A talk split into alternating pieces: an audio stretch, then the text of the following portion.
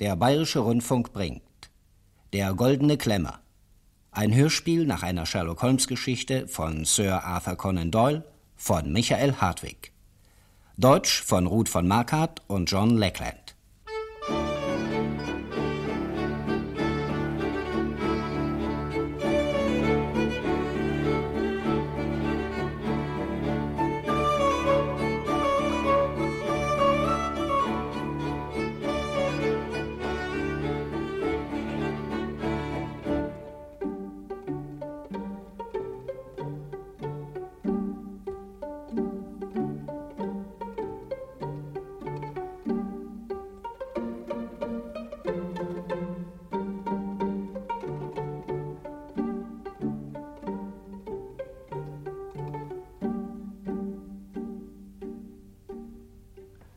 Wenn ich die drei umfangreichen Bände vor mir sehe, welche die Aufzeichnungen über unsere Arbeit im Jahre 1894 enthalten, fällt es mir, offen gesagt, äußerst schwer, aus diesem reichhaltigen Material die Fälle herauszuziehen, die nicht nur an sich besonders interessant sind, sondern auch die speziellen Fähigkeiten meines Freundes Sherlock Holmes möglichst deutlich hervortreten lassen. Hier finden sich meine Notizen über die abscheuliche Geschichte von dem roten Blutegel und dem entsetzlichen Tod des Bankiers Crosby. Der berühmte Smith-Mortimer-Erbschaftsstreit fällt auch in diese Zeitspanne, ebenso die Verfolgung und Verhaftung von Urat, dem Boulevardmörder. Eine Tat, die Holmes einen eigenhändigen Dankesbrief des französischen Präsidenten und den Orden der Ehrenlegion eintrug. Jeder dieser Fälle wäre interessant zu erzählen, aber im Großen und Ganzen bin ich doch der Ansicht, dass keiner von ihnen so viele eigenartige Aspekte in sich vereinigt wie die Episode von Yoxley Old Place. Es begann an einem wilden, stürmischen Abend gegen Ende November. Holmes und ich saßen schweigend in der Baker Street Nummer 221b. Er bemühte sich gerade, den ursprünglichen Text eines alten Palimpsest mit Hilfe einer starken Lupe zu entziffern. Ich legte eine kürzlich erschienene medizinische Abhandlung beiseite und trat ans Fenster. Spärliche Laternen glimmten verlassen auf der breiten, schmutzigen Straße und auf dem regennassen Trottoir. Ist es nicht ein sonderbares Gefühl, Holmes, mitten in der Riesenstadt die elementare Gewalt der Natur derart zu verspüren? Ja, ja. Glücklicherweise brauchen wir ja heute Abend nicht mehr auszugehen. Ein entsetzlicher Gedanke. Ich glaube, ich habe für heute genug von dieser Arbeit, Watson. Ziemlich anstrengend für die Augen. Weißt du schon, um was es sich dreht? Soweit ich feststellen kann, handelt es sich lediglich um die Haushaltsbücher eines Klosters aus der zweiten Hälfte des 15. Jahrhunderts. Oh, was höre ich? Eine Droschke. Sie ist gerade vor unserer Haustür stehen geblieben. Ein Mann steigt aus. Was er wohl noch sucht um diese Zeit? Was er sucht? Uns sucht er vermutlich. Und wir, mein armer Watson, wir suchen uns am besten unsere Überzieherhalstücher und Galoschen zusammen und alles, was die Menschheit sonst noch erfunden hat, um den Unbilden der Witterung zu trotzen. Aber halt! Die Droschke fährt wieder ab. Noch ist nicht alles verloren, Watson. Wenn er vorhätte, uns mitzunehmen, hätte er die Droschke wohl kaum weggeschickt. Geh, mach ihm auf, mein Lieber. Ja, ja, gern.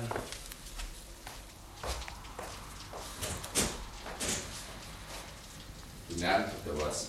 Guten Abend, Inspektor. An so einem scheußlichen Abend noch unterwegs? Ah, schauderhaft. Ja, ist er da? Natürlich, treten Sie näher. Holmes! Inspektor Stanley Hopkins möchte dich sprechen. Na, kommen Sie herein, mein lieber Inspektor. Guten Abend, Mr. Holmes. Na, ich hoffe, Sie wollen uns nicht noch in den Regen hinauszerren. Kommen Sie, wärmen sich die Füße am Kamin, bitte. So, hier ist auch eine Zigarre für Sie. Dr. Watson besitzt genau das richtige Rezept für eine solche Nacht. Hm. Es enthält unter anderem heißes Wasser und eine Zitrone. Vom Rum abgesehen. ich könnte mir nichts Besseres vorstellen. Das werden wir gleich haben. Das muss aber etwas sehr Wichtiges sein, dass Sie bei solchem Wetter noch hierher führt. Ja, ist es auch, Mr. Holmes. Ist es auch. Ich habe einen aufregenden Nachmittag hinter mir. Das kann ich Ihnen versichern. Ach. Haben Sie in den Abendzeitungen schon etwas über den Joxley-Fall gelesen? Das Neueste, was ich heute gelesen habe, ist ein Bericht aus dem 15. Jahrhundert. es war nur eine kurze Notiz und die auch noch völlig falsch. Viel haben Sie also nicht versäumt. Joxley Old Place ist ein Landhaus in Kent, mhm. sieben Meilen von Chatham und drei von der nächsten Bahnstation. Um Viertel nach drei bekam ich ein Telegramm. Um fünf war ich dort, stellte meine Untersuchungen an und kam mit dem letzten Zug zum Charing Cross Bahnhof zurück. Und von dort bin ich mit der Droschke direkt zu Ihnen gefahren. Was bedeutet, dass Sie offenbar mit dem Fall nicht ganz zurande kommen?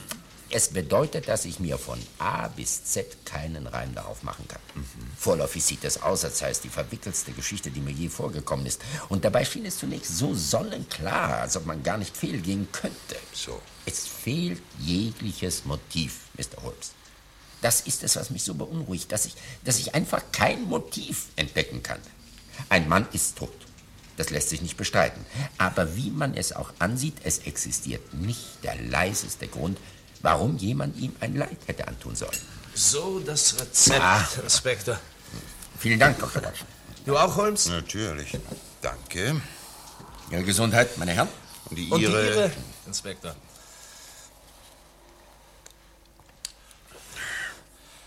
So, jetzt erzählen Sie mal. Das Landhaus Yoxley Old Place ist seit einigen Jahren an einen Elternherrn vermietet, einen Professor Corm. Er ist Invalide und bringt die Hälfte seines Lebens im Bett zu. In der Umgebung gilt er als sehr gelehrt. Er arbeitet an einem wissenschaftlichen Werk und sah sich vor etwa einem Jahr genötigt, einen Sekretär zu engagieren. Die ersten beiden, die er ausprobierte, die taugten nicht viel. Aber der dritte, Mr. Willoughby Smith, der eben die Universität absolviert hatte, schien alle Erwartungen des Professors zu erfüllen. Seine Aufgabe bestand darin, jeden Morgen das Diktat aufzunehmen. Den Abend verbrachte er gewöhnlich damit, Zitate und Stellen für die Arbeit des nächsten Morgens herauszusuchen. Ich habe seine Zeugnisse selbst gesehen. Er war von Jugend auf ein anständiger, ruhiger, fleißiger junger Mann, gegen den es nichts einzuwenden gibt. Und doch war er es, der heute Morgen im Arbeitszimmer des Professors den Tod gefunden hat. Den Tod? Und Ihr Befund ist, dass er ermordet wurde. Die Umstände lassen keine andere Erklärung zu. So, dann erzählen Sie uns bitte zunächst einmal etwas mehr über den Haushalt. Ich glaube, Sie würden in ganz England kaum einen zweiten finden, der so abgeschlossen ist. Manchmal vergingen Wochen, ohne dass auch nur einer der Hausbewohner den Garten verließ. Der Professor vergrub sich in seine Bücher und war für nichts anderes zu haben. Der junge Sekretär Smith kannte niemanden in der ganzen Gegend. Und die beiden Frauen hatten auch nicht den Wunsch, das Haus zu verlassen, obwohl das Gartentor kaum 100 Meter von der Hauptstraße London-Chatham entfernt liegt. Einen Augenblick. Von welchen Frauen sprechen Sie? Von der Haushälterin, Mrs. Marker. Und dem äh, Stubenmädchen, äh, Susan Tarleton. Diese Susan Tarleton war der einzige Mensch, der irgendetwas Handgreifliches zu der Sache aussagen konnte. Am Vormittag war es zwischen elf und zwölf. Ich hing gerade die Vorhänge im oberen Schlafzimmer auf, Sir. Wo war der Professor um diese Zeit? Ach, der Herr Professor lag noch im Bett. Wenn das Wetter schlecht ist, steht er fast nie vor Mittag auf. Und Mrs. Marker, die Haushälterin? Äh, die war hinten im Haus beschäftigt. So, fahren Sie fort. Ja, also äh, Mr. Smith war in seinem Schlafzimmer gewesen. Er benutzt er benützte es auch als Wohnzimmer. Aber genau um diese Zeit hörte ich ihn den Korridor entlang und ins Arbeitszimmer gehen. Das ist nämlich direkt unter dem Zimmer, in dem ich die Vorhänge aufhing. Gesehen haben Sie nicht? Nein, das nicht, aber ich weiß bestimmt, dass er es war. Er ging immer mit sehr schnellen und festen Schritten. Haben Sie gehört, ob er die Tür des Arbeitszimmers zumachte? Nein, aber ganz kurz darauf kam ein entsetzlicher Schrei aus der Richtung. Ob von einem Mann oder einer Frau, das könnte ich nicht sagen. Es klang so, so rau und heiser. Und zu gleicher Zeit hörte ich einen lauten Aufprall. Dann wurde es ganz still. Was haben Sie getan? Ja, einen Moment lang konnte ich mich gar nicht rühren. Und dann rannte ich nach unten. Die Tür des Arbeitszimmers war geschlossen. Ich machte sie auf und da sah ich ihn liegen. Mr. Willoughby Smith. Ja, Sir. Er lag ausgestreckt auf dem Boden. Ich konnte nicht sehen, was ihm zugestoßen war. Ich versuchte ihn aufzurichten, aber da, da strömte das Blut aus einer Halswunde hervor. Das war grauenhaft, Sir. Das muss furchtbar für Sie gewesen sein, davon bin ich überzeugt. Was haben Sie dann getan? Ich glaubte zuerst, er sei tot, nahm aber trotzdem die Karaffe und träufelte etwas Wasser auf seine Stirn. Da öffnete er die Augen und sprach zu mir. Jetzt passen Sie mal auf, Susan. Denken Sie sehr sorgfältig nach, ehe Sie mir antworten. Ich möchte gern genau wissen, was er Ihnen gesagt hat. Oh, das kann ich Ihnen ganz genau sagen, Sir. Er sagte, Professor, Sie war es. Sie meinen er, nicht wahr? Professor, er war es. Nein, Sir. Genau wie ich sage, Professor, Sie war es. Na schön, auch gut. Weiter hat er nichts gesagt. Er wollte noch mehr sagen. Er hielt seine Hand hoch in die Luft, dann, dann sank er zurück. Er, er war tot, Sir. Ist Ihnen sonst noch etwas aufgefallen? Ja, nur das kleine Messer, Sir. Ich fand es auf dem Boden. Gewöhnlich liegt es aber auf dem Schreibtisch vom Herrn Professor. Ja, vielen Dank, Susan. Haben Sie mir sonst noch was zu sagen? Nein, Sir. Und nun zu Ihnen, Mrs. Marker. Ja, Sir. Sie kamen doch auch, nicht wahr?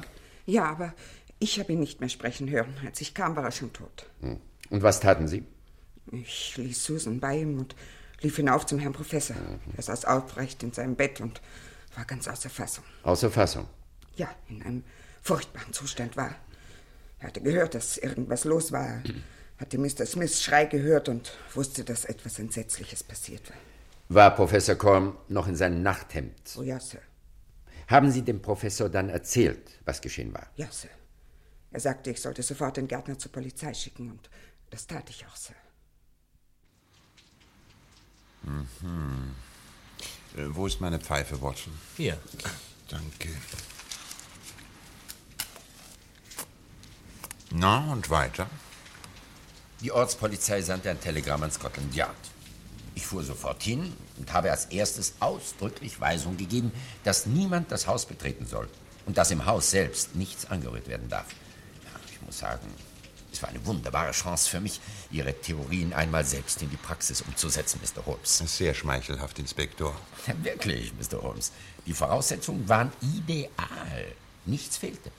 Außer Mr. Sherlock Holmes offenbar. Ja, ja, ganz so einfach war es schließlich doch nicht. Sehen Sie. Ich sehe vor allem, dass mein Freund Watson mit Ungeduld auf die übrigen Einzelheiten wartet, wenn Sie so gut wären, uns die zunächst zu erzählen. Ja, bitte. Gut. Die erste Frage, die ich mir vorlegte, war, wie der Mörder ins Haus und wieder hinaus gelangt war. Ganz richtig. Es kam eigentlich nur der Gartenweg und die Hintertür in Frage. Sonst wäre er Susan direkt in die Arme gelaufen, als sie die Treppe herunterkam. Ich richtete daher meine Aufmerksamkeit auf den Gartenweg. Da kurz vor dem Mord viel Regen gefallen war, musste er eigentlich frische Fußspuren aufweisen. Na und? Gib mal Feuer. Haben Sie welche gefunden? Das ist es ja eben. Meine Untersuchung erwies, dass ich es mit einem sehr vorsichtigen und erfahrenen Verbrecher zu tun hatte. Der Weg zeigte keine Fußstapfen. Ohne Zweifel war dagegen jemand auf dem Grasstreifen längs des Weges gegangen, eben um keine Spuren zu hinterlassen. Das Gras war niedergetreten, aber einen deutlichen Abdruck konnte ich nirgends finden. Trotzdem, weder der Gärtner noch sonst jemand war an diesem Morgen dort entlang gegangen. Wo führt der Weg hin? Vom Haus zur Straße. Wie lang ist der? An die 100 Meter. Dann konnten Sie aber doch sicher die Spur dort aufnehmen, wo der Weg durch das Gartentor führt. Unglücklicherweise ist diese Stelle gepflastert. Und auf der Straße selbst? Nichts. Die Straße war reiner Matsch. Schade, schade. Und die Spuren im Gras führten die zum Haus oder weg davon? Ja, es war unmöglich zu erkennen, Mr. Holmes. Nirgends ein klarer Umriss. Waren es große Füße oder kleine? Auch das konnte man nicht unterscheiden. Das ist wirklich zu dumm. Noch dazu, da es seither ununterbrochen geregnet und gestürmt hat. Tja, ist nicht zu ändern. Und was haben Sie getan, Hopkins, als Sie sich darüber im Klaren waren, dass Sie nichts klargestellt hatten?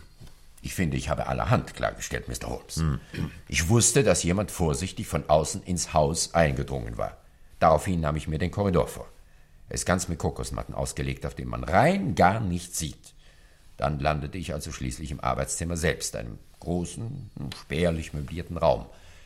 Das Hauptmöbel darin ist ein enormer Schreibtisch mit einem hohen Aufsatz. Die Schubladen dieses Aufsatzes standen offen, während das Schränkchen in der Mitte verschlossen war. Ist irgendetwas weggekommen? Nein, nein. Professor Korn versicherte mir, dass nichts fehlt. Hm. Ja, was die Leiche des jungen Smith betrifft.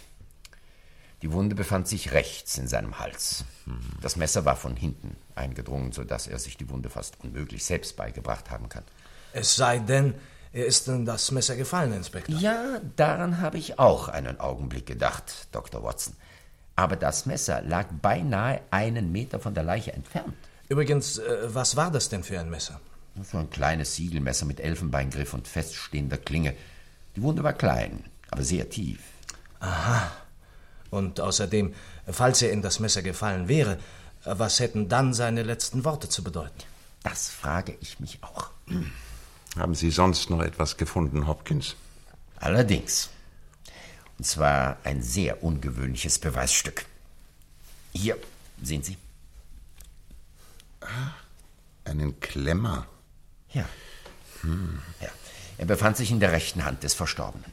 Ihm selbst gehörte er nicht. Er hatte ausgezeichnete Augen. Zweifellos hat er ihn dem Mörder von der Nase gerissen. Darf ich ihn einmal ansehen? Ja, bitte, bitte. Danke. Oh, das ist ein gutes Stück, massives Gold. Mal sehen, ob er mir passt. Du liebe Güte, ist allerdings erstaunlich. Sagt dir das Ding etwas, Holmes? Sehr viel sogar. Sie haben doch sicher Ihr Notizbuch bei sich, Inspektor. Oh, ja, gewiss, gewiss. Dann seien Sie so gut und notieren Sie, was ich Ihnen jetzt sage. Ja, gern, Mr. Holmes, ich bin bereit. Schreiben Sie. Gesucht eine Frau mit gutem Auftreten und wie eine Dame mit Sorgfalt gekleidet. Sie hat eine auffallend dicke Nase und eng zusammenstehende Augen. Ja, aber wie- ihre Stirn, schauen Sie, schauen Sie. Ihre Stirn ist runzlig, sie ist geneigt, die Augen zusammenzukneifen und ihre Schultern etwas hochzuziehen. Allem Anschein nach hat sie mindestens zweimal in den letzten Monaten einen Optiker aufgesucht. Aufgesucht. Da ihre Augengläser ungewöhnlich scharf sind und es nicht allzu viele Optiker gibt, dürfte es nicht schwer fallen, sie ausfindig zu machen. Haben Sie das? Ja, das ist alles. Ausfindig zu machen. So, das ist alles. Aber Mr. Holmes, ich muss schon sagen. Meine Folgerungen sind doch sonnenklar. Ich kann mir kaum einen Gegenstand vorstellen, der aufschlussreicher ist als ein paar Augengläser. Noch dazu so außergewöhnliche. Ich muss zugeben, ich verstehe kein Wort. Also der zierlichen Konstruktion entnehme ich, dass der Kneifer einer Frau gehört. Dass sie eine sorgfältig gekleidete Frau von gutem Auftreten ist, ergibt sich schon daraus, dass eine sonst nachlässige Person gewiss keine so eleganten goldgefassten Gläser tragen würde. Hier, Watson, setz sie doch mal auf, ja? Na, wie du siehst, sind die Klammern viel zu weit für deine Nase, nicht? Die Nase der Dame muss also an der Wurzel ungewöhnlich breit sein. Ja, das stimmt allerdings. Derartige Nasen sind meistens auch kurz und derb. Da es aber auch Ausnahmen gibt, will ich mich auf diesen Punkt nicht versteifen. Weiter. Obwohl ich selbst ein schmales Gesicht habe, bin ich doch nicht in der Lage, durch die Mitte oder auch nur annähernd die Mitte der Gläser zu sehen. Deshalb müssen die Augen der Dame sehr eng zusammenstehen. Du kannst dich außerdem davon überzeugen, Watson, dass die Gläser konkav und ungewöhnlich scharf sind. Das kann man wohl sagen. Äh, Außergewöhnlich scharf sogar. Und einem Mediziner brauche ich wohl kaum zu erzählen, dass eine Frau, die ihr ganzes Leben lang derart unter schlechten Augen gelitten hat, sicher auch sonst alle Merkmale der Kurzsichtigkeit aufweist, soweit man diese an der Stirn, den Augenlidern und der Haltung der Schultern beobachten kann. Jetzt verstehe ich, Mr. Holmes. Ach na, Ja, ich muss sagen, ich finde Ihre Schlüsse bewundernswert. Aber ich weiß immer noch nicht, wie Sie darauf kommen, dass Sie kürzlich zweimal beim Optiker gewesen sein soll. wenn Sie sich den Klemmer einmal genauer ansehen wollen, Hier bitte, Inspektor. werden Sie doch bemerken, dass die Nasenklammern innen dünn mit Kork belegt sind, um den Druck auf die Nase zu vermindern. Ja, ja, ja, das sehe ich, ja. Auf der einen Seite ist die Auflage etwas abgenützt und verfärbt, die andere hingegen ist neu. Ne? Offenbar hat sich eine gelöst, ist ersetzt worden. Selbst die ältere ist jedoch nach meinem Dafürhalten erst vor einigen Monaten angebracht worden. Da beide völlig gleich sind, nehme ich an, dass die Dame die Reparatur im selben Geschäft hat ausführen lassen. Donnerwetter! Unglaublich. Wenn ich bedenke, dass ich all diese Hinweise in der Hand hatte, ohne es zu wissen. Hm, Immerhin, ich hatte natürlich die Absicht, die Londoner Optiker abzuklappern. Ja, ja, selbstredend natürlich. Aber sagen Sie, Inspektor, haben Sie uns noch mehr über den Fall zu berichten? Nein, nichts, Mr. Holmes. Ich glaube, Sie wissen jetzt so viel wie ich. Wenn nicht mehr. Oh. Wir haben uns nach Fremden erkundigt, die eventuell in der Nachbarschaft gesehen worden sind. Aber offenbar hat man niemanden beobachtet. Das ganze Verbrechen sieht so sinnlos aus. Das ist es ja eben. Kein Mensch kann sich auch nur das geringste Motiv vorstellen. Sie wohl auch nicht, Mr. Holmes. In dieser Hinsicht kann ich Ihnen leider nicht weiterhelfen. Aber Sie erwarten wahrscheinlich, dass wir morgen mit Ihnen hinausfahren. Wenn das nicht zu viel verlangt ist. Um 6 Uhr morgens fährt ein Zug vom Charing Cross Bahnhof nach Chatham. Damit wären wir zwischen 8 und 9 Uhr bereits in Yoxle Old Place. Mhm. Und jetzt ist es äh, 1 Uhr Nacht. Sie bleiben am besten gleich hier, legen sich die paar Stunden noch aufs Ohr. Ja, das ist allerdings eine glänzende Idee. Sie können es sich ja auf dem Sofa vor dem Kamin bequem machen. Und da bestimmt weder Mrs. Hudson noch sonst ein vernünftiger Mensch um 6 Uhr morgens auf ist, werde ich mir ein Vergnügen daraus machen, Ihnen auf meinem Spirituskocher eine Tasse Tee zu bereiten. Ja, ehe wir aufbrechen.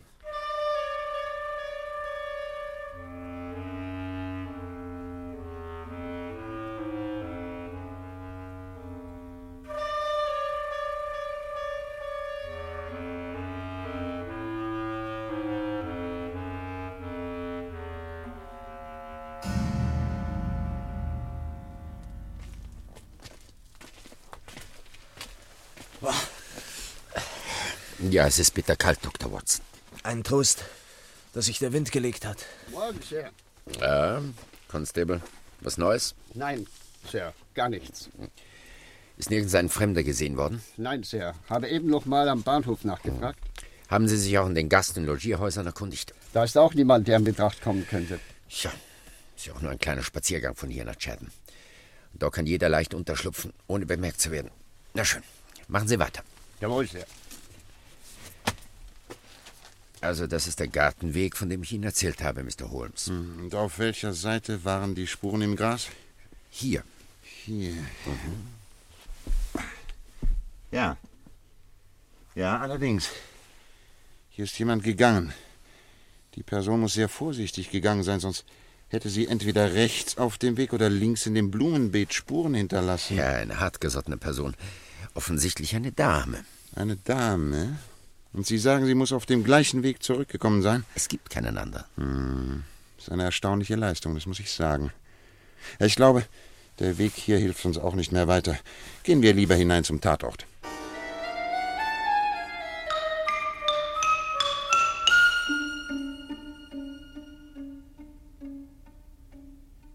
Inspektor, bis jetzt habe ich festgestellt, das Gartentor steht für gewöhnlich offen, sodass die Dame nur einfach hereinzuspazieren brauchte. An Mord dachte sie offenbar nicht, sonst hätte sie sich wohl mit einer Waffe ausgerüstet, anstatt das Messer vom Schreibtisch zu benutzen. Sie kam den Korridor entlang, ohne auf den Kokosläufer Abdrücke zu hinterlassen, ja. Dann betrat sie das Arbeitszimmer. Was hat sie vor? Sie geht zum Schreibtisch. Weshalb?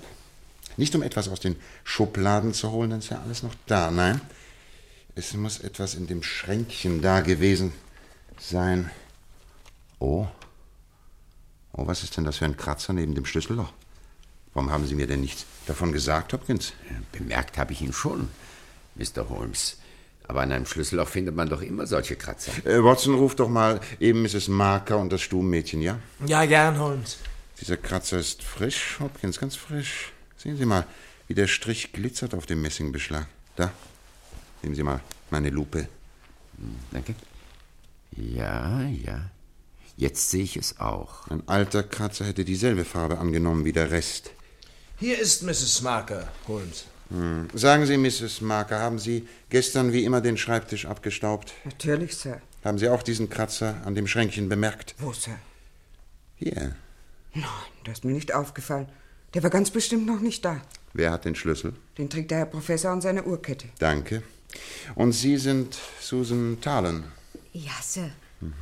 Ich möchte gerne wissen, Susan, ob jemand durch diese Tür hier hätte entkommen können, nachdem Sie den Schrei gehört haben, ohne von Ihnen gesehen zu werden. Ganz ausgeschlossen, Sir. Ich kann ja schon von der Treppe aus alles im Gang sehen. Und wenn ich nicht irre, da führt der andere Gang nur zu dem Schlafzimmer von Professor Korn. Ganz recht, Sir. Nur zum Herrn Professor. Vielen Dank, das wäre alles. Keine Ursache, Sir. Ja, Mr. Holmes. Ja, jetzt wissen wir schon etwas mehr. Unsere Dame betritt das Zimmer, geht zum Schreibtisch, öffnet das Schränkchen oder macht jedenfalls den Versuch. Während sie damit beschäftigt ist, kommt Smith herein. Sie zieht den Schlüssel eilig aus dem Schloss und macht dabei den Kratzer auf die Klappe. Der Sekretär will sie festhalten. Sie ergreift den nächstbesten Gegenstand, zufällig das Messer, und sticht zu, um sich freizumachen. Der Stich ist tödlich. Sie flieht entweder mit oder ohne den Gegenstand, den sie gesucht hat. Ja, so sieht es aus. Wie ich übrigens bemerke, ist der Gang zu dem Zimmer des Professors auch mit Kokosmatten ausgelegt. Ja, ja, ja. Ja, das ist äußerst wichtig. Ich weiß nicht recht, was Sie meinen. Das ist doch klar. Na ja, lassen wir das für den Augenblick. Vielleicht täusche ich mich auch. Stellen Sie mich bitte dem Professor vor.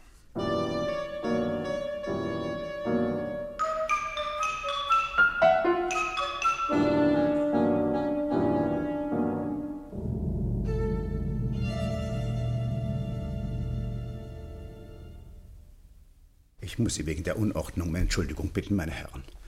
Mein Sekretär fehlt mir sehr. Ich arbeite nämlich gerade an dem großen Werk meines Lebens. Dürfen wir uns erkundigen, um was es sich handelt? Eine Analyse der in den koptischen Klöstern von Syrien und Ägypten gefundenen Urkunden ist ein einschneidendes Werk für das rechte Verständnis offenbarter Religion. Schieben Sie doch die Papiere einfach beiseite und nehmen Sie hier auf dem Bett Platz. Vielen Dank. Und bitte nehmen Sie doch auch eine Zigarette. Danke. Bitte. Sie auch? Danke.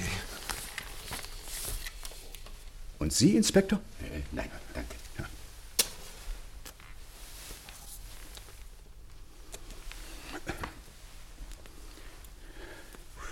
Ich lasse mir die Zigaretten von Ionides in Alexandrien herstellen. Er schickt mir jedes Mal tausend Stück. Und ich muss leider gestehen, dass ich alle 14 Tage eine neue Sendung bestellen muss. Aber, aber- Schlimm, sehr schlimm, ich weiß. Aber in meinem Alter hat man nur noch diese kleinen Freuden. Der Tabak und meine Arbeit. Das ist alles, was mir noch geblieben ist. Und jetzt nur noch der Tabak. Wer hätte geahnt, dass dem jungen Mann so etwas Schreckliches zustoßen könnte? Und noch dazu so ein ausgezeichneter Sekretär. Ganz ausgezeichnet. Was halten Sie von der Sache, Mr. Holmes? Ich bin noch zu keiner festen Meinung gelangt. Ich wäre Ihnen sehr verpflichtet, wenn Sie etwas Licht in diese dunkle Angelegenheit bringen könnten. Auf einen alten, kränklichen Bücherwurm wie mich wirkt ein solcher Schlag geradezu lähmend. Aber Sie sind ein Mann der Tat. Wir können uns glücklich schätzen, dass Sie uns zur Seite stehen. Darf Aber ich- bitte nehmen Sie doch noch eine Zigarette. Alle Achtung, Sie rauchen ja noch schneller als ich. Ja. Ich bin Kenner und Ihre Zigaretten sind vorzüglich. Aber zur Sache, Professor Korm. Da Sie sich, wie ich höre, zur Zeit des Verbrechens im Bett befanden, will ich Sie nicht mit unnötigen Fragen belästigen. Nur eins möchte ich gerne wissen. Ja? Was kann Ihrer Ansicht nach der arme Kerl mit seinen letzten Worten Professor, Sie war es, äh, gemeint haben? Unser Mädchen, die Susan, kommt vom Lande, Mr. Holmes. Und Sie wissen ja, wie unglaublich beschränkt manche dieser Leute sind. Ich nehme an, der Junge hat irgendetwas Unzusammenhängendes, Verworrenes gemurmelt und sie hat sich daraus diesen sinnlosen Ausruf zusammengereimt. Sie selbst haben keine Erklärung für diese Tragödie? Möglicherweise ein Unfall. Möglicherweise, aber das nur unter uns. Selbstmord. Junge Leute haben oft ihre verborgenen Nöte. Liebeskummer zum Beispiel. Immerhin wahrscheinlicher als Mord. Aber der Klemmer, wo kommt der dann her? Ach, ich bin nur ein Gelehrter und lebe in den Wolken. Die Dinge des praktischen Lebens sind mir fremd. Oh, ich, nehmen Sie äh, doch bitte noch eine Zigarette, Mr. Holmes. Es freut mich, wenn jemand Sie derart zu schätzen weiß. Nun ja, aber dass in der Liebe die seltsamsten Gegenstände zu Andenken werden, ein Fächer, ein Handschuh, selbst ein Klemmer, das wissen wir doch alle. Kommt es Ihnen so unverständlich vor, dass ein Mann in dem Moment, in dem er den Tod wählt, dieses Symbol in der Hand hält? Vielleicht ist es kindisch, aber ich habe den Eindruck, dass Smith seinem Leben selbst ein Ende bereitet hat. So, so, ja. Ja. Sagen Sie, Professor Coram, was befindet sich in dem Schränkchen über dem Schreibtisch? Da, nichts, das einen Dieb interessieren könnte. Familienpapiere, Diplome der Universitäten, die mich ausgezeichnet haben. Hier ist der Schlüssel. Überzeugen Sie sich selbst. Danke. Nein, nein, ich glaube kaum, dass das Zweck hätte. Nehmen Sie Ihren Schlüssel ruhig wieder zurück, Professor Coram. Danke sehr. Ich gebe zu, Ihre Selbstmordtheorie ist nicht ganz von der Hand zu weisen. Wir müssen uns entschuldigen, Professor Coram, dass wir Sie belästigt haben. Ich verspreche Ihnen, vor zwei Uhr heute Nachmittag werden wir Sie nicht wieder stören. Dann komme ich wieder, wenn ich darf. Bitte sehr. Und berichte Ihnen, was sich inzwischen zugetragen hat. Tun Sie das, ich bitte darum. Oh, und nehmen Sie sich doch noch ein paar Zigaretten mit.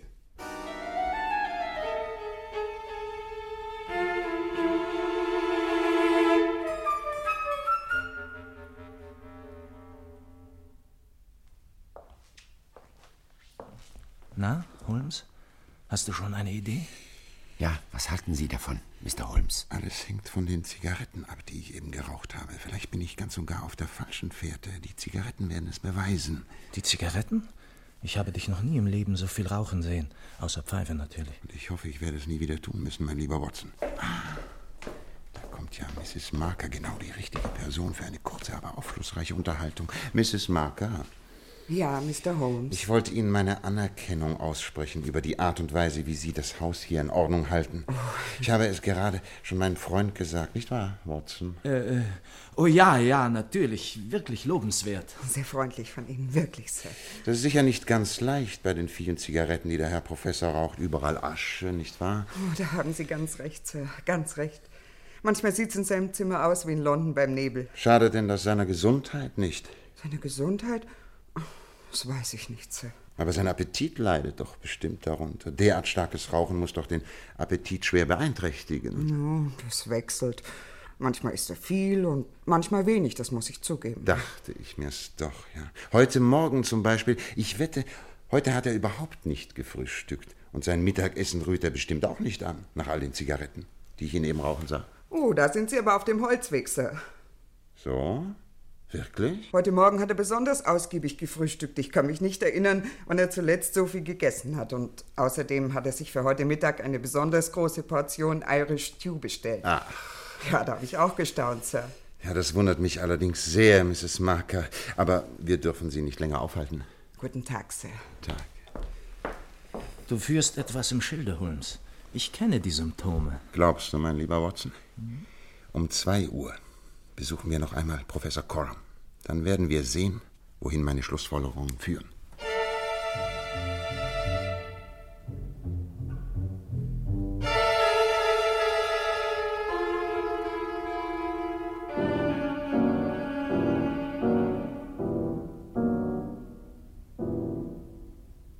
Auf die Minute, meine Herren. Kommen Sie, Mr. Holmes. Sicher freuen Sie sich schon auf meine guten Zigaretten. Sehr liebenswürdig von Ihnen, Professor Coram. Keine Ursache. Da nehmen Sie die Dose und bedienen Sie sich. Oh! Entschuldigen Sie vielmals meine Ungeschicklichkeit. Ich hebe sie schon auf, Nein, nein, auf keinen Fall. Watson, war meine Schuld. Ich bestehe darauf, Sie selbst aufzuheben. So ein Glück, dass wir heute Morgen schon so viele geraucht haben. Manche sind ja bis zum Bücherschrank geholt. So, da sind sie wohl alle wieder. Ja, das habe ich, glaube ich, alle zusammen. Das war wirklich unnötige Mühe, Mr. Holmes. Mrs. Marker hätte sie später schon aufgehoben. Aber jetzt sagen Sie mir, haben Sie unser Geheimnis inzwischen gelöst? Ja, das habe ich. Ach, was Sie nicht sagen. Und alles durch einen Spaziergang im Garten? Nein, hier, in diesem Zimmer, Hier? Wann? In diesem Augenblick. Sie belieben zu scherzen, Sherlock Holmes. Dann zwingen Sie mich darauf hinzuweisen, dass die Angelegenheit doch wohl zu ernst Professor ist, der... Coram, ich durchschaue noch nicht ganz, was Ihre Motive sind und welche Rolle Sie in dieser merkwürdigen Angelegenheit spielen. In wenigen Minuten werde ich es vermutlich aus Ihrem eigenen Munde erfahren. Inzwischen möchte ich noch einmal zusammenfassen, was vorgefallen ist, damit Sie wissen, welche Auskünfte ich noch benötige. Wie Sie, wie Sie wünschen. Gestern betrat eine Dame ihr Arbeitszimmer in der Absicht, sich gewisse Dokumente aus ihrem Schränkchen anzueignen. Und zwar mit ihrem eigenen Schlüssel. Ihr Schlüssel, Professor Coram, den Sie mir vorhin einen Moment überließen, weist nicht die geringste Spur einer Verfärbung auf, wie sie der Kratzer auf dem Messingschloss hätte hervorbringen müssen. Sie waren also nicht an der Sache beteiligt. Die Dame kam offenbar ohne ihr Wissen, um sie zu berauben. Höchst interessant und aufschlussreich. Und nachdem Sie die Dame so weit verfolgt haben, können Sie uns sicherlich auch sagen, was aus ihr geworden ist. Ich will es versuchen. Zunächst einmal wurde sie von ihrem Sekretär Smith ertappt und erstach ihn, um zu entkommen. Ich bin sogar geneigt, diese Tragödie als ein bedauerliches Missgeschick anzusehen. Entsetzt über ihre Tat flüchtete sie. Unglücklicherweise hatte sie dabei ihren Klemmer verloren. Und da sie äußerst kurzsichtig ist, war sie ohne ihn völlig hilflos. Sie lief einen Korridor entlang, im Glauben, es wäre der gleiche, durch den sie hereingekommen war. Denn beide waren mit Kokosläufern ausgelegt. Erst zu spät wurde ihr klar, dass sie in die falsche Richtung gelaufen war. Zurück konnte sie nicht mehr, sie musste weiter. Sie kam zu einer kleinen Treppe, stieg hinauf, öffnete eine Tür und befand sich hier, in ihrem Zimmer. Alles schön und gut. Aber Ihre Theorie hat einen kleinen Haken. Ich befand mich nämlich selbst in meinem Zimmer. Das ist mir bekannt. Und Sie wollen behaupten, ich hätte hier im Bett gelegen, ohne zu merken, dass eine Frau mein Zimmer betritt? Das habe ich nicht gesagt. Sie haben es bemerkt. Sie haben sie sogar erkannt und ihr zur Flucht verholfen. Sie sind wohl verrückt. Ich soll ihr zur Flucht verholfen haben? Wo ist sie denn dann jetzt? Dort ist sie. Hinter dem Bücherschrank. Mr. Holmes. Sie haben recht. Sie haben völlig recht. Hier bin ich. Großer Gott. Ich verhafte Sie im Namen der Königin wegen Mordes an Willigbeth Smith. Ja, Sir. Ich bin Ihnen ausgeliefert. Von meinem Versteck aus konnte ich alles mit anhören. Ich weiß, dass Sie die Wahrheit entdeckt haben. Ich war es, die den jungen Mann getötet hat. Und dann? Sie hatten auch damit recht, Sir, dass es ein Missgeschick war. Ich wusste nicht einmal, dass ich ein Messer in der Hand hielt. In meiner Verzweiflung ergriff ich den nächstbesten Gegenstand auf dem Schreibtisch und stach zu, um loszukommen. Ich bin die Frau dieses Mannes. Er ist kein Engländer, sondern Russe. Seinen richtigen Namen werde ich Ihnen jedoch nicht verraten. Danke, Anna. Ach, warum klammerst du dich eigentlich so fest an dein armseliges Leben, Sergius? Es hat niemandem Glück gebracht. Am wenigsten dir selber. Bitte sprechen Sie weiter. Ich war ein junges Mädchen, als ich seinerzeit in Russland diesen alten Mann hier heiratete. Wir waren Reformer, Revolutionäre. Dann kam eine Zeit der Verfolgung. Ein Polizist war umgebracht worden. Um sein eigenes Leben zu retten und eine hohe Belohnung einzustecken, verriet mein Mann seine Kameraden und darunter auch mich. Anna. Unter unseren Kameraden war ein hochanständiger, selbstloser und liebenswerter Mann. Alles Eigenschaften, die mein Mann nicht besitzt. Alexis hasste die Gewalt. Er schrieb Brief über Brief, um mich von der ganzen Sache abzubringen. Diese Briefe hätten mir und ihm Jahre in Sibirien erspart, aber mein Mann fand sie. Er versteckte sie und wir wurden beide verurteilt. Ich bin schließlich freigelassen worden, aber Alexis verrichtet immer noch Zwangsarbeit in den Salzbergwerken. Anna. Stell dir das vor, du Schuft. Dein Leben war in meiner Hand, hier in diesem Zimmer. Aber ich habe dich verschont. Gott segne dich, Anna. Ich kam nach England in der Absicht, mir die Briefe zu verschaffen, die Alexis die Freiheit wieder schenken würden. Dass du sie mir nie herausgeben würdest, wusste ich. Und deshalb engagierte ich einen Privatdetektiv, der sich hier als Sekretär anstellen ließ. Es war dein vorletzter Sekretär. Er entdeckte, wo sich die Briefe befanden und machte einen Abdruck von dem Schlüssel. Weiter wollte er nicht gehen, also verließ er die Stelle. Ich nahm all meinen Mut zusammen und kam hierher, um die Papiere selbst zu holen. Das habe ich auch erreicht. Aber um welchen Preis? Die letzten Worte des Sterbenden waren, Professor, sie war es. Soll das heißen, dass Smith wusste, wer sie waren? Der Zufall wollte es, dass ich ihm morgens am Gartentor begegnet war und ihn nach Professor Korm fragte. So muss es gewesen sein. Smith kam zurück und erzählte dem Professor von der Frau, die er getroffen hatte. Im Sterben versuchte er dann noch ihm mitzuteilen, dass sie der Täter war, die Frau, von der Sie gerade gesprochen hatten. Lassen Sie mich ausreden. Sobald der junge Mann zu Boden gefallen war, stürzte ich in dieses Zimmer. Mein Mann wollte mich der Polizei übergeben. Ich jedoch drohte ihm, dass ich ihn dann in unserer Partei als Verräter bloßstellen würde. Einzig und allein aus diesem Grund erlaubte er mir, mich in der Nische hinter dem Bücherschrank zu verstecken, wenn wir jemanden kommen hörten. Seine Mahlzeiten reichten für uns beide. Wir waren uns darüber einig, dass ich, sobald die Polizei fort war, bei Nacht verschwinden und nie mehr wiederkommen sollte. Hier, Sir, sind die Briefe, die Alexis retten werden. Ich vertraue auf ihre Ehre und ihren Sinn für Gerechtigkeit. Ich. Ich habe Gift genommen, ehe ich mein Versteck verließ. Schnell, Inspektor, helfen Sie mir. Nein, es ist zu spät. Zu spät.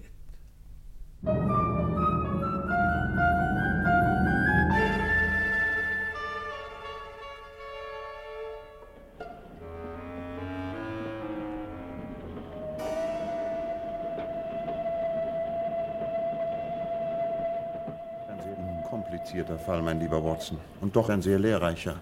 Was hatte es eigentlich mit den Fußspuren auf dem Grasstreifen auf sich, Holmes? Das verstehe ich ganz und gar nicht. Als Freund Hopkins mir einreden wollte, dass der Eindringling nach Verlust der scharfen Augengläser auf dem gleichen Weg entweichen konnte, auf dem er gekommen war, nämlich mit vorsichtigen Schritten über eine schmale Grasnarbe, da hielt ich das von vornherein für unmöglich. Ich sah mich gezwungen, die Hypothese zu erwägen, dass die Dame sich noch im Hause aufhielt. Nachdem ich gesehen hatte, wie ähnlich die beiden Korridore sind, wurde mir klar, dass sie in des Professors Schlafzimmer gegangen sein musste, denn ein anderes Versteck gab es nicht. Eine kleine Nische hinter dem Bücherschrank ist in allen Bibliotheken nichts Ungewöhnliches. Deshalb brauchte ich eine Unmenge Zigaretten, ließ die Asche überall vor dem Bücherschrank auf den Boden fallen. Nachdem wir dann ermittelt hatten, dass des Professors Nahrungsbedarf gestiegen war, kehrten wir wieder in sein Zimmer zurück, wo ich beim Einsammeln der verstreuten Zigaretten den Boden genau untersuchen konnte. Und die Spuren in der Asche bewiesen Ihnen also, dass die Dame während unserer Abwesenheit aus ihrem Versteck hervorgekommen war. Ganz recht, Inspektor. Erstaunlich, Holmes. Ah, vor lauter Erzählen haben wir ja gar nicht bemerkt, dass wir schon in London angekommen sind. Lieber Hopkins, ich gratuliere Ihnen zum erfolgreichen Abschluss Ihrer Nachforschung. Sie gehen wohl gleich nach Scotland Yard zurück. Ja, das habe ich vor, Mr. Holmes. Und wir, Watson, fahren am besten gleich zur russischen Botschaft. Wir haben dort ein paar Briefe abzuliefern.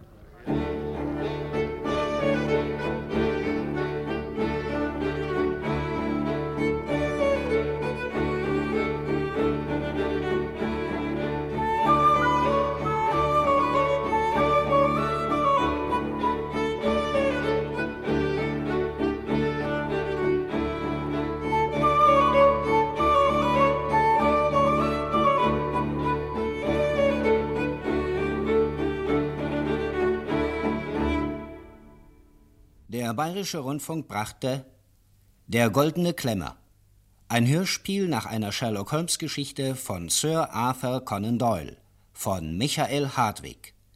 Deutsch von Ruth von Marquardt und John Lackland. Die Mitwirkenden waren Sherlock Holmes Peter Pasetti, Dr. Watson Klaus Behrendt, Anna Hilde Kral, Professor Coram Friedrich Maurer, Mrs. Marker Claudia Bethke, Inspektor Hopkins Lukas Ammann, Susan Ursula Kube. Musik Peter Zwetkow, Regie Heinz Günther Stamm. Lust auf mehr Hörspiel? Weitere Hörspielkrimis finden Sie in unserem Hörspielpool. Sie sehen zwei Pistolen auf sich gerichtet. Also, machen Sie keine Dummheiten.